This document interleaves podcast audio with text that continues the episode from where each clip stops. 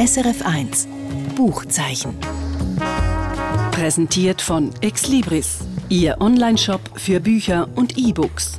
exlibris.ch Herzlich willkommen, sagt Felix Münger und ich begrüße Sie zum Literaturstammtisch. Bei mir sind meine beiden Kolleginnen aus der SRF Literaturredaktion, Britta Spichiger und Annette König. Schön sind da einmal mehr an dem Tisch, wo wir über neue gute Bücher reden. Herzlich willkommen. Hallo miteinander. Guten Abend allerseits. Heute geht es um drei Bücher, wo alle von Menschen erzählen, die damit zu kämpfen haben, dass man sie zu wenig gut kennt. Also konkret geht es erstens einmal um ein Band mit Erzählungen, wo sich die Autorin drin an ihren verstorbenen Ehemann wendet und ihm das zu sagen probiert, was sie ihm eigentlich zu Lebzeiten hätte sollen sagen. I forgot to tell you ist der Originaltitel. Wir kommen gerade als erstes zu dem Buch mit dem deutschen Titel und was ich dir noch erzählen wollte. Nachher geht es an zweiter Stelle um einen Altmeister der Schweizer Literatur, wo die meisten mindestens im Namen noch kennen, aber hm, vielleicht nur die wenigsten wirklich gelesen haben. Um den Meinrad Inglin aus dem Kanton Schweiz, der 1971 verstorben ist. Ein neuer Band mit ein paar von seinen schönsten Erzählungen bietet jetzt die Möglichkeit, den Mann neu zu entdecken. Und dann geht es drittens um ein Buch, das von Schweizer Persönlichkeiten aus drei Jahrhunderten erzählt, wo man auch meistens kennt, aber bei denen würde es sich wahrscheinlich lohnen, dass man es noch ein bisschen besser kennen würde. Das also der Menüplan. Legen wir gerade zuerst los mit dir, Britta, und zwar wie angekündigt mit dem Erzählband mit dem englischen Originaltitel I Forgot to Tell You und was ich dir noch erzählen wollte. 128 Seiten, dick geschrieben von der US-Autorin Dorothy Gallagher. Und sie richtet sich drin an ihren Ehemann, der 2010 gestorben ist an Multipler Sklerose. Mhm. Das ist ja eine sehr persönliche Schreibsituation. Wie ist jetzt das? Was geht mich das als unbeteiligter Leser an, wenn Frau Gallagher ihrem Mann postum noch sagen möchte, was sie ihm vorher, warum auch immer, nicht gesagt hat? Dorothy Gallagher erzählt sehr persönlich eben auf der einen Seite, aber auf der anderen Seite so universell, dass ich mich als Leserin eben auch angesprochen fühle. Also, auf einmal ist es sehr gut lesbar. Es sind etwa zehn Erzählungen, wo sie immer so ein einen anderen Aufhänger nimmt dafür. Und es ist gut lesbar, auch weil es eben sind kurze Texte eigentlich. Und sie erzählt von so allgemeinen Themen wie Glück, Trauer, Verlust, aber auch Freude im Alltag, Erinnerungen, wie man sich ins Leben zurückkämpft. Und all das sind schon so potenzielle Anknüpfungspunkte auch für mich als Leserin. Aber wie bringt sie denn das zusammen? Also das Persönliche, das Intime, nehme ich jetzt mal an, mit dem Allgemeinen, eben das, was mich denn betrifft. Sie pendelt hin und her her zwischen Gegenwart und Vergangenheit. Sie lässt einiges Revue passieren aus ihrem persönlichen Leben. Also erinnert sich zum Beispiel an das erste gemeinsame Date, das sie mit ihrem Mann hatte, über was sie geredet haben. Die Reaktion von ihren Eltern auf die zwei als Paar. Eben, du hast es vorhin gesagt, Felix, ihr Mann hat ja Multiple Sklerose gehabt und man hat gewusst, das ist nicht eine einfache Zukunft, die auf das Paar zukommt. Dann erzählt sie aber auch von der Zeit, die sie hatte, bevor sie ihren Mann hat lernen kennen, ihre persönliche Leidenschaft fürs Schreiben, wie sich das Leben in New York anfühlt, wie sie sich im Verlauf der Zeit aber auch verändert hat und so weiter. Also es sind meistens ganz unspektakuläre, alltägliche Situationen und Begebenheiten, die sie erzählt, sehr assoziativ erzählt, aber eben eigentlich immer so, dass man auch den Bezug machen zum eigenen Leben. Also ganz konkret zum Beispiel erzählt sie davon, was ihre Sachen bedeuten. Sie schaut zum Beispiel auf ihr Sofa und ich weiß nicht, wie es euch geht, aber wenn ich daheim aufs Sofa schaue, dann sehe ich einfach ist es aufgeräumt, muss man Küsse aufschütteln, hat jemand irgendwie eine Fernbedienung liegen drauf. Und sie hat dort einen anderen Blick. Sie sagt zum Beispiel, wenn sie jetzt das Sofa anschaut, überlegt sie sich, wie viele Hinterteile von ihren Freunden und Bekannten das dort schon drauf Platz genommen haben, wer das, das war, was es ihr die Menschen bedeuten, was es ihrem Mann bedeutet haben. Und dort, finde ich, hat sie ganz einen konkreten Anknüpfungspunkt eben zu meinem eigenen Leben. Ich frage mich immer nur, wer wieder der neueste Fleck hinterlassen ein Krümel gegessen hat auf dem Sofa. äh, Britta, kennst du denn hinter diesen Erzählungen so etwas wie einen Bauplan? Also du, du hast gesagt, eben das Assoziative, mhm. das sich erinnern. Vielleicht sind ja gewisse Erzählungen ja schon zu Lebzeiten entstanden von ihrem Mann, also nicht äh, nachdem er gestorben ist. Lässt sich da irgendwo ein, eben ein Faden sehen? Für mich ist es nicht ein erkennbarer roter Faden. Es ist wirklich sehr assoziativ.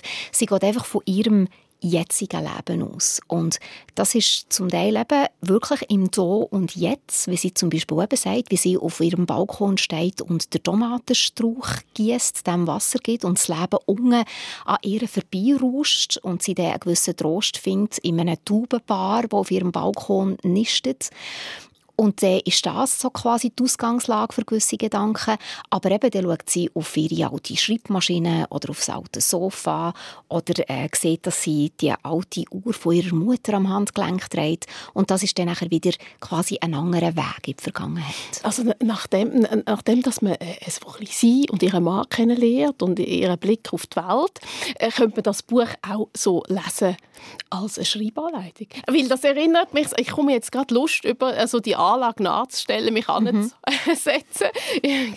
ah, da liegt etwas und dann ja, den, den gedankenfreien Lauf lassen und dann anfangen, sich so selber erkunden im Schreiben. Mhm. Ja, das könnte durchaus sein, ja, dass man das irgendwie sich selber inspirieren lässt, was es auf jeden Fall macht mit einem als Leserin und als Leser ist eben, dass es die eigenen Gedanken wandern und ja, wieso sie dann nicht aufschreiben? Eben das wäre das Universelle, wo gesagt hat, Britta, ich bin noch so ein bisschen hängen geblieben, immer noch am Titel eigentlich, was sie ihrem Ehemann noch möchte sagen.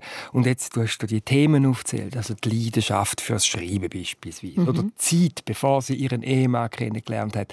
Da frage ich mich schon, also Himmel, hat denn die Frau mit ihrem Mann über das vorher nicht geredet, dass sie es jetzt in einem Buch nach seinem Tod noch zusammenfassen muss? Nein, ich glaube, der Eindruck, den man überkommt bei der Lektüre, ist, dass es eine sehr äh, glückliche, sehr stabile Beziehung war. Was man spürt durch all das durch, ist so die Qualität von einer langjährigen Beziehung und von einem gegenseitigen Vertrauen, aber auch von einer gewissen Vertrautheit. Aber sie sagt einfach, das kann man im Vorwort nachlesen, sie hat einfach gemerkt, wie viel dass sie auch nach seinem Tod mit ihm geredet haben. Was, was, dass sie einfach das Bedürfnis hatten, ihm zu erzählen, was alles nach seinem Tod passiert sei, wie sie mit dem neuen Alltag Alltag zurechtkommen. Sie hat aber auch alte Streitfragen wieder aufgenommen oder sich vielleicht für etwas entschuldigt bei ihm in, in diesem Band. Und ähm, sie sagt ganz am Schluss von dem Vorwort heißt es, eines verschneiten Februarmorgens, als ich sowieso in meinem Bürostuhl saß, fing ich an zu tippen. Also für mich tönt das auch ein nach einem Bedürfnis, einfach eine Beziehung aufrechtzuerhalten, auch nach dem Tod. Und das finde ich klingt ihr sehr schön. Und da gibt es vielleicht einen weiteren Anknüpfungspunkt, Felix, an das, was du vorhin gefragt hast, was hat das mit uns, mit unserem Leben zu tun? So einen gewissen Trost, dass man so eine enge Bindung oder so eine enge Beziehung auf eine gewisse Art, auf diese Art auch nach dem Tod kann aufrechterhalten kann also in Dialog treten, auch mit einer inneren Stimme, mhm. wo der Mann noch identifiziert wird. Die Dorothy Gallagher, die ist 1935 geboren, habe ich gelesen. Das ist also mhm. schon eine ältere 86. Dame. Die hat also ein langes Leben schon hinter sich. Sie hat als Journalistin geschafft und hat dann auch verschiedene biografische Bücher geschrieben. Und die Kritik habe ich gelesen, dass sie immer wieder gelobt worden ist dafür, dass sie es eben verstehen, die Menschen so plastisch zu zeichnen, dass man sich sehr gut identifizieren können damit. Wie ist mhm. denn jetzt das in dem Fall, wo sie ja eigentlich über sich selber schreibt? Also kann man sich da auch identifizieren? Ja, in, in diesem Buch, jetzt hier, in diesem schmalen Band, schreibt sie ja eben nicht über Menschen, wo man sich könnte identifizieren damit, sondern eben über ihren Alltag. Über sich, ja. Und, und ich glaube, das ist quasi das Vehikel, wo man sich identifizieren kann darüber, eben anhand von Gegenständen oder anhand von Gedanken oder so. Aber, aber das ist wirklich eine sehr grosse Qualität, finde ich auch, dass sie auch in einer sehr zugänglichen, sehr unprätentiösen äh, Spruch schreibt, einfach eben so mit einem ausgeprägten Sinn auch fürs Detail. Eben zum Beispiel, äh, wie sie die Gegenstände beschreibt oder auch Stimmungen. Also es gibt hier, ich muss das schnell suchen. Jetzt gibt es ein Zitat. Jetzt gibt es ein Zitat, genau. Also ich finde das wahnsinnig schön, wie sie beschreibt, die Atmosphäre in ihrer Wohnung, in ihrer kleinen Wohnung, wo sie jetzt allein lebt drin, schreibt sie, ich habe mich an die Stille gewöhnt. Ich lebe ohne Stimmen oder Schritte. Manchmal kreischt unten eine Sirene, manchmal klingelt das Telefon, aber meistens höre ich nur das Klingeln in meinen Ohren und das Klicken des Kühlschranks beim An- und Ausgehen. Und den Wind, wie er heult hier oben im 17. Stock. Und dann kommt ein Tag wie heute, mitten im Februar, an dem kein einziger Windhauch geht. Der Himmel hat die Farbe von Zinn, Schnee hängt in der Luft wie ein Gasevorhang, die Gebäude jenseits des Parks sehen aus wie gemalte Theaterkulissen. Ja, das geht tief. Das ist wunderschöne Poesie. Ich habe mir jetzt gerade mhm. überlegt, eigentlich sind das ja sehr schwere Inhalte. Also es ist auch ein Buch vom Abschied, ne, habe ich so mhm. das Gefühl, wenn ich dir zulasse, Britta. Kann man denn sagen, dass die Sprache eigentlich das ist, wo die Leere füllt? Ja, das kann man sicher so sagen. Also ich glaube eben nicht, dass es ausschließlich ein Buch ist vom Abschied nehmen. Das ist einfach das Thema, dass mhm. eben der Mann seit zehn Jahren tot ist und dass sie probiert, irgendeinen Alltag und einen Weg zu finden ohne ihn. Aber gleichzeitig ist eben, ist, finde ich, auch ein Buch von einer Verbindung, wo eben, also ich weiß, das klingt jetzt furchtbar pathetisch und kitschig und ich sehe eure kritischen Blicke. Aber, aber das sind wir dich bei dir ein bisschen gewöhnt. Genau, das ist ein bisschen mein Markenzeichen. aber ich glaube, eben, es ist wirklich auch ein Buch, das zeigt, wie man eben verbunden bleiben kann in diesem Abschied. Oder? Und, und darum finde ich es wirklich eine Perle für mich. Ja, und das verbunden sein, eben das auch einem weiter prägen. Also so ein Partner, auch wenn er nicht mehr da ist, prägt einem doch äh, im Alltag, im Tun, im Denken weiter. Mhm. Und das ist eigentlich etwas sehr Schönes, aber auch etwas äh, Ergreifendes. Man muss einen Umgang finden damit. Ja. Dorothy Gallagher und was ich dir noch erzählen wollte aus dem amerikanischen von der Monika Bark im Aki Verlag erschienen ist das Buch. Und jetzt machen wir einen radikalen Schnitt. es geht zwar wiederum um einen vermeintlich Bekannten endlich genauer, besser kennenzulernen, aber es geht jetzt nicht mehr um Ehefrauen und Ehemänner, die sich postum unbekannte Seiten auspacken, sondern es geht jetzt um einen ganz großen Namen der Schweizer Literatur, um den Meinrad Inglin. Viele kennen den Namen noch. 1893 geboren in der Schweiz und 1971 gestorben, ebenfalls in Schweiz. Er ist der Verfasser von vielen Erzählungen und Romanen und der bekannteste ist sicher der Schweizer Spiegel über eine Zürcher Familie zur Zeit vom Ersten Weltkrieg. Annette, du hast ein Band mit Erzählungen mitgebracht, wo neu rausgekommen ist. Schneesturm im Hochsommer, 256 Seiten dick. Und ehrlich gesagt, habe ich mich echt ein bisschen gefragt. sonst, ja, ja, nein, aber sonst bringst du immer so abgespeiste Bücher, afrikanische Autorinnen oder einem Schriftsteller aus Japan, wo jetzt wirklich nicht jeder kennt. Und jetzt der Meinrad Inglin, ein Urgestein aus der Heimat. Das muss man jetzt erklären. Ich habe immer gerne ähm, Bücher, die mit einem etwas machen. Also irgendeine Erkenntnis gewinnen oder einem etwas erleben lassen. Und der Meinrad Inglin hat mich ja schon während dem Studium ein, bisschen beschäftigt. Ich habe jetzt, er ist ein bisschen in Vergessenheit gerade, eben der, der, der Schweizer Spiegel, also zu lesen, das liegt jetzt schon lange zurück. Und dann ist mir das so in die Hände gekommen und ich habe gedacht, was soll jetzt das, die Erzählungen neu aufgelegt in einer neuen Zusammenstellung von ihm? Was, was mag das bieten? Kann man da wirklich den Autor kennenlernen? Und ich habe ein bisschen, ja, nicht gerade widerwillig, aber also nicht gerade mit der grössten Neugier auf einem Büchlein blättern. Und habe dann mit Erstaunen festgestellt, was der Meinrad irgendwie für eine direkte Sprache hat, was er für einen feinen Humor hat, also wie er seine Zeitkritik so verpackt, dass es einem schmunzeln lässt und gleichzeitig die Sache auf den Punkt trifft, wie er auch als naturverbundener Mensch in Erscheinung tritt. Also es hat in dem Erzählband einige Geschichten. Also auffallend viele Geschichten. Darum heißt der Band auch Schneesturm im Hochsommer, wo irgendwie, was ums Sterben im Schnee geht oder um eine, oder um einen Kältetod oder eine, eine Bedrohungssituation in den Bergen. Und da merkt man, dass der Autor schon sehr naturverbunden ist und vermutlich auch sehr prägende Momente in den Bergen hatte. Also eine Erzählung ist da drin nicht enthalten, was schade ist, nämlich eine, wo eigentlich der Tod von seinem Vater Vater, als er elf war, nachstellt, der ist tatsächlich auch bei einem Bergunfall ums Leben gekommen. Und ich denke, das sind so Elemente, die der Autor eben auch geprägt haben und die sich immer wieder finden in den Erzählungen. Und gleichzeitig, also beispielsweise, es gibt eine meisterhafte Novelle von ihm, «Die Lawine». Ähm, die spielt irgendwo in den Schweizer Bergen. Ein Soldat muss bei einer Brücke Wache stehen, falls die Finden kommen im Zweiten Weltkrieg, dass man die Brücke sprengen kann und so die Finden gerade äh, ja, um die Ecke bringen. Und äh, das fängt so an, aber eigentlich die, die, die wirkliche Bedrohung ist, sind eigentlich nicht die Finden, sondern das ist die Naturgewalt, eine Staublawine, die jeden Moment kann den Berg abkommen kann. Mhm. Und der Soldat muss jetzt einfach dort ausharren, auch wenn das nicht wirklich sinnvoll ist und auch wenn er könnte das Leben verlieren und so. Und wie das denn der Inglin beschreibt, also einerseits die Kritik an dem System, wie der Soldat muss gehorchen und sein Leben riskiert. Gleichzeitig das Bedrohungsszenario. Also von der Natur. Von der Natur im Kontext, aber auch mit dem historischen Background. Das ist einfach phänomenal gut. Und das gibt einem auch einerseits, also spürt man, die Naturgewalt. Man ist dort, vor allem wenn man auch das gewohnt ist. Wir als Schweizer, Schweizerinnen kennen das so ein das. Und ähm, ja, also immer wieder findet man so Elemente in all seinen Erzählungen. Also so das Intensive an der Naturbeobachtung und Naturbeschreibung hast du jetzt so grell rausgestrichen. Annette. Man hat so den Eindruck, die Natur sei so etwas wie der Nährstoff für Bücher von Meinrad Inglin. Wie aktuell ist er denn mit diesen Naturschilderungen, gerade heute im Zeitalter vom Klimawandel?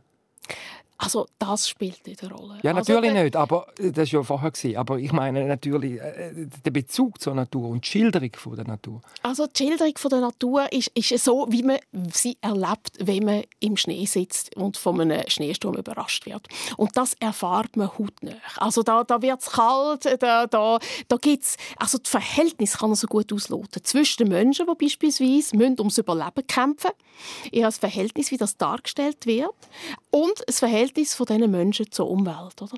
Es gibt auch, auch eine Erzählung, wo zwei äh, bei einer Bergtour überrascht werden, eben vom Schnee, von einem Kälteeinbruch im Hochsommer. Und, äh, also sie sind zu dritt unterwegs. Und der eine, und sie verunfallen, und der eine muss entscheiden, welcher von diesen zwei Kameraden wird er retten. Äh, das ist ja schon mal ein, Grund, ein Dilemma, eine schwierige Situation, oder? Und wie er äh, den Dialog sucht mit diesen mhm. äh, Personen und wie er dann auch eine Entscheidung fällt. Und das lässt einem also richtig schudern. Also kann man dann sagen, er braucht eigentlich das Szenario vom Schnee mit der Bedrohung auch von der Natur quasi als Hintergrund für eben auch gesellschaftliche oder soziale Fragen zu diskutieren. Genau, also gesellschaftliche, soziale, natürlich auch eine Innenschau, wie steht man zur Gesellschaft, wie steht man zu seinem Gegenüber. Mhm. Ganz viele Sachen. Und von wegen Klimawandel jetzt, also eben der Klimawandel, so in dem Sinn Aktualität in den Bergen, das, das findet man nicht. Aber er hat beispielsweise gibt's auch eine Erzählung da, wo ein alter Bauer seinem Jungen sagt, tut nicht den Lebhag, den grünen Hag, weghacken. Weil, weil das ist einfach die Essenz von unserem Bauernbetrieb. Wenn wir all das Grüne weg, dann haben die Vögel nicht mehr Nistplätze und so weiter. Und der Junge lässt natürlich nicht drauf und äh, er tut alles mit einem Drahtzaun ersetzen, mit der Folge, dass die Ernte immer schlechter werden. Und nach x Jahren hat aber niemand mehr gewusst, warum die Ernte schlechter wird und was denn der alte Bauer eigentlich mal für eine Weisheit hat. Äh, ja, Konto. Und genau das findet man auch in seinen Erzählungen wieder. Also, also die, erzählt uns eben doch etwas über unseren ja, Umgang mit der Natur. natürlich. Eben die, die Lebe Lebensweisheiten. oder? Mhm. Aber nicht in dem Sinne der Klimawandel in den Bergen oder das Schmelzen, sondern eben dann sehr konkret im täglichen Handwerk, das so ein, ein, ein Bauer muss an den Tag legen muss. Wenn wir jetzt aber auf äh, Meinrad Inglin als Autor zurückkommen. Du hast vorhin gesagt, Felix, es ist so ein, unbekannter Bekannter, wo vielleicht viele Leute einfach äh, den Namen gehört haben, aber ihn noch nie gelesen haben. Würdest du sagen, jetzt der Erzählband ist quasi ein Einstiegswerk, wenn man ihn lernen kann?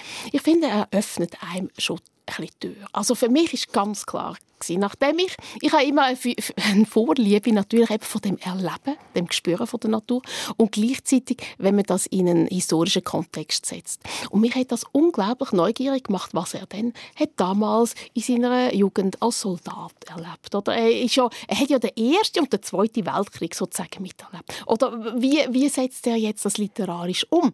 Und darum habe ich natürlich sofort äh, den Schweizer Spiegel wieder in die Hand genommen und lesen und gesehen, wie er eigentlich dort auch eine Geschichte aufrollt auf eine sehr in einer sehr realistischen Schreibweise, mhm. die einem reinzieht. Mhm. Und das ist seine Qualität.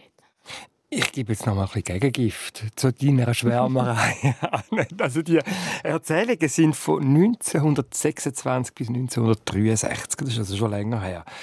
Wie antiquiert ist das, was er da schreibt? Ich meine, Zweiter Weltkrieg aus dieser Zeit herausgeschrieben. Also man kann es ganz einfach sagen. Alle Geschichten, die in der Natur spielen, die sind, wie wenn sie heute geschrieben werden.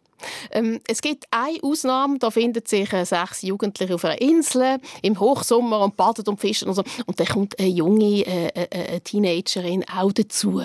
Und das ist eine Geschichte, die in den 60er Jahren äh, geschrieben worden ist. Und da merkt man irgendwie, wie die, wie die Jungen... Ein schwülstig. Ja, schwülstig und sich verunsichern und wie es dann Zoff zwischen den Jugendlichen gibt wegen dem Mädchen und so. Mhm. Und da habe ich mich schon leicht also gefragt, oder? Das ist nicht mehr in dem Sinn zeitgemäß.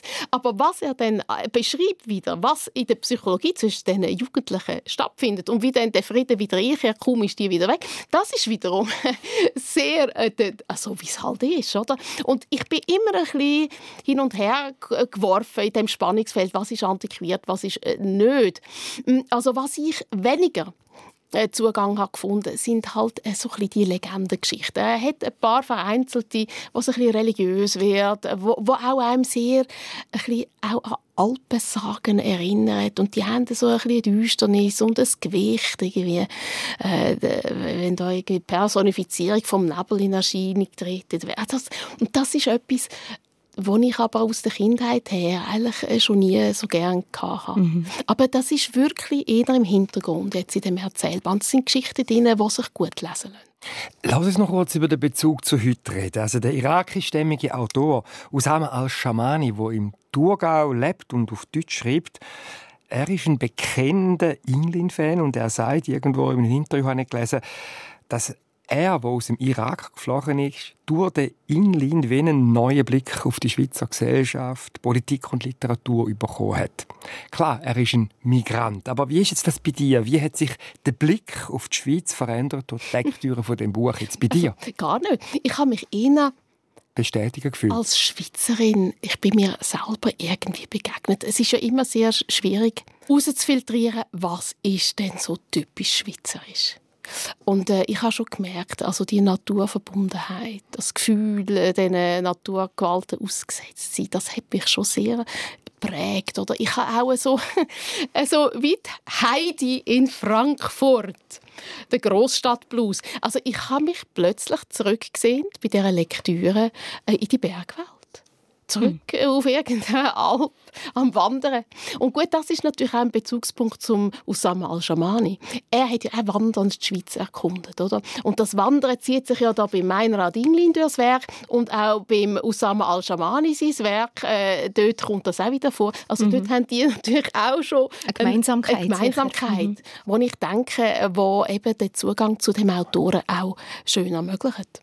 Also das heißt, es ist doch auch wenn ein Inventar literarisch gestaltet von schweizerischen Tugenden. Also du hast jetzt die ja, ja. Bergsehnsucht, das Wandern erwähnt, aber wie ist denn so mit Pünktlichkeit, Korrektheit, äh, Distanziertheit? Also gerade alles kannst du also, nicht abdecken. Nein, nein, nein, aber ich meine, es sind ja doch ein paar Erzählungen. Kommt doch also, etwas auch in dieser Richtung vor? Also ganz klar, man will korrekt, man will korrekt sein.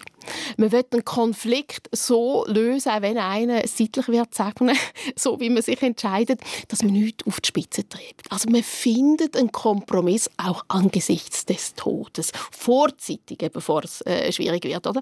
Oder beispielsweise auch äh, so ein bisschen das Schweinhals-Schweizer, das äh, mit einem blauen Auge davon kommen, noch einmal die davon gekommenen oder auch in allen Kriegswirren.